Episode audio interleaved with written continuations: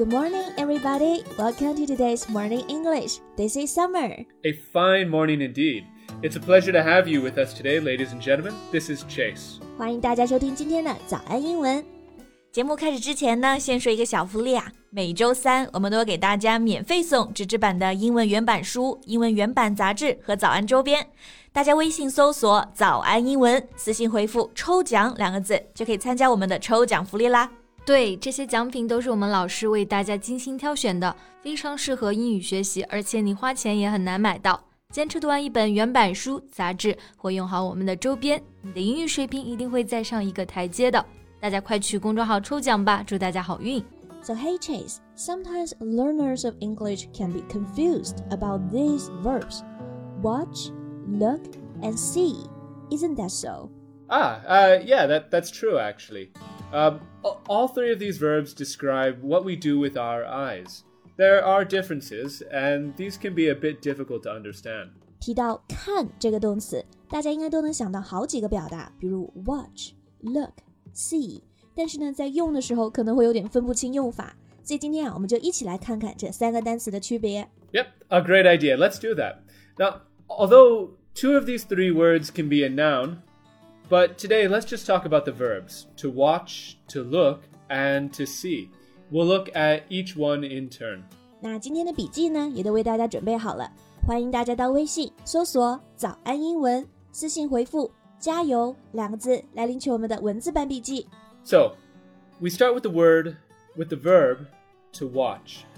At a cafe, a friend may say, uh, I'm going to the washroom for a minute. Well, would you please watch my laptop? Yeah, so here the friend wants you to pay attention to the laptop for length of time.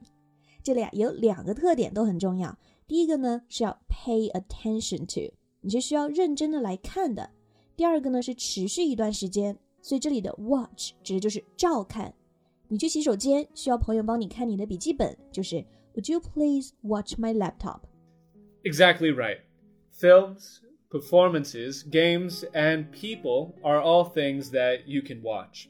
Uh, here's two more examples. The first, we're going down to the pub this evening to watch the soccer match. And the second, I watched my friend walk across the road and enter the cafe. 对，所以像看电影啊、看比赛啊，用的都是 watch，watch a movie，watch a match。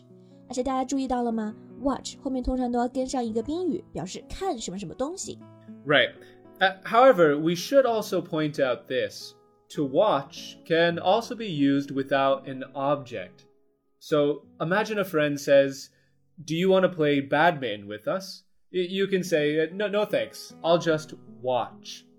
Nothing here is needed after the verb watch. Thanks for adding that. 所以呢，在通常情况下，watch 后面加宾语，但是像刚刚 Chase 给的例子中，watch 直接就是说 I'll just watch，就是说朋友问你说要不要打球，你说不用了，我看你们打就行，直接就用 Thanks, I'll just watch，这个句子还是非常实用的。uh, yeah, uh, like if you don't play games, but I ask you, hey, Summer. Would you like to play video games with us? Then I'll say, no thanks, I don't know how to play games, I'll just watch. Exactly. What about the word look? How is it different from watch? So, when you look at something or someone, you simply direct your eyes at that thing or person. The direction of your sight is kind of focused on that one thing. 哦，所以和 oh, watch 相比呢，这个 look 就是指看的时间持续非常短。 不需要你什么注意力，就是很随意的看一看，瞧一瞧。Right. So here are two examples. First, I looked over the receipt after the cashier handed it to me. Or second, she looked out the window at the clouds. 两个例句里面，look 后面都有个介词，一个是 look over，一个是 look out something at something.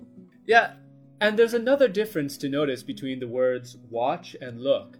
Look is often followed by an adverb or a preposition, and it has different meanings with different prepositions. 像动词后面如果用不同的介词啊，表达的意思还都不一样。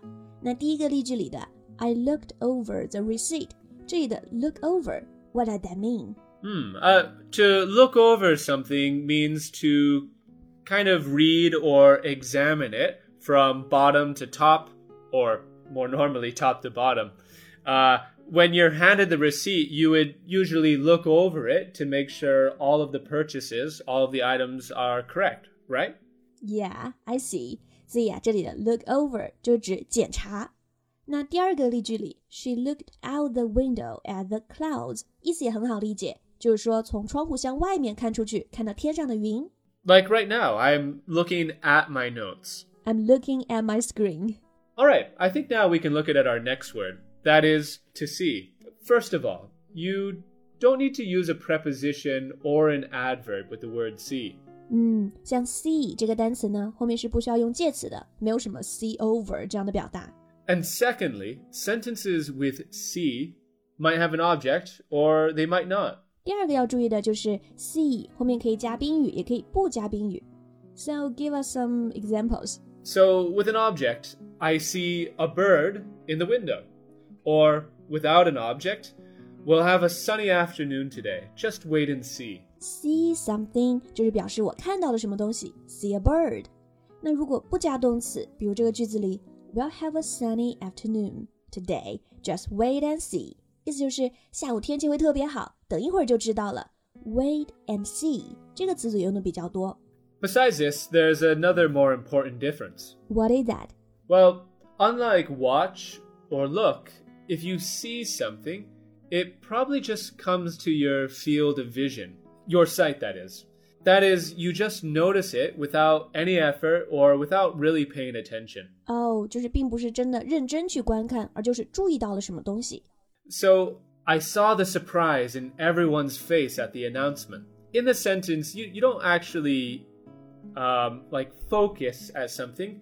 You just notice there's that expression in people's eyes. 对，所以在派对里啊，你发现大家脸上都有特别惊喜的表情，就可以说用到 I see。I see the surprise in everyone's face. Hmm. Or I see it's a very busy day today in the office. 这里是指的我注意到，我注意到今天办公室里很忙。I see it's a very busy day. Okay, so now shall we sum up them? Yeah, let's.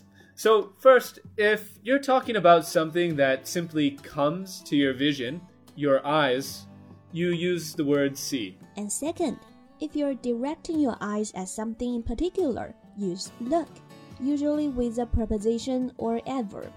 And third, if you're paying attention to something, like a game or a television program, for a period of time, use watch. Alright. 所以呢，这就是三个动词常见的用法总结了，一些例句啊，还有一些常用的特点呢，我们都已经在笔记中也为大家整理好了。欢迎大家到微信搜索“早安英文”，私信回复“加油”两个字来领取我们的文字版笔记。 Thank you for listening to today's Morning English. This is Chase. This is Summer. Have a good day. Bye. This podcast is from Morning English. 学口语就来 早安英文。